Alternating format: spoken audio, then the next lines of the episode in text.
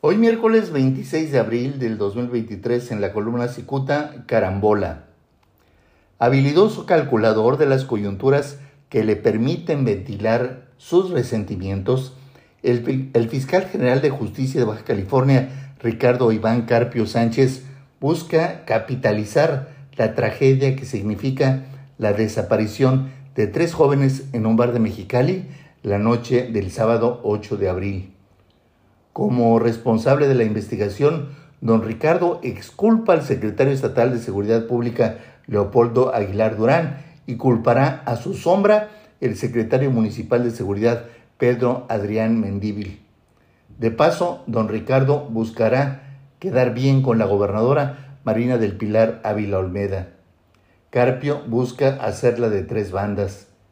Habrá que señalar que Carpio apunta los reflectores sobre su sombra el director de la Policía Municipal, Pedro Adrián Mendíbil, a quien responsabilizará de no garantizar la seguridad de las personas que acuden a divertirse a los antros.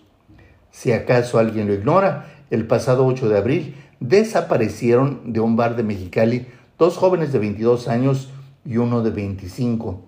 Los tres acudieron al bar Shots de Mexicali, se divirtieron, bebieron, fueron al baño y después nada se supo de ellos.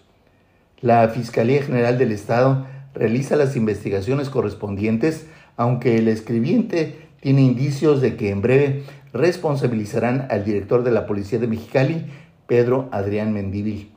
Resulta que en el tiempo eh, en que no existía en Baja California la Secretaría de Seguridad Pública, la Policía Municipal asumió la responsabilidad de regular a los guardias de seguridad privada que en este caso se encargan de resguardar los centros de diversión.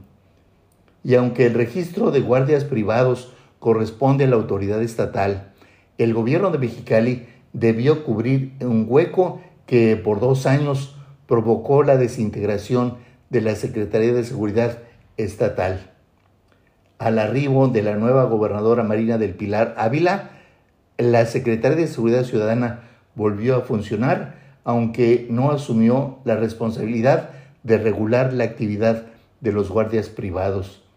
Fue tan grande el agujero que dejó el Estado que el gobierno de Mexicali debió improvisar métodos para tener cierto control. De nada sirvió el relevo del general Gilberto Landeros, por el también general Leopoldo Aguilar Durán, un bueno para nada remedo de su antecesor, a quien consideran un experto en el arte de evitar la fatiga. Respecto a las pulgas que le serán cargadas al señor Mendívil, Cicuta aclara que no conoce a este funcionario y precisa que nunca ha tenido contacto con él ni directamente ni a través de interpósita persona. Don Pedro Adrián seguramente puede defenderse solo. Muchas gracias, les saluda Jaime Flores.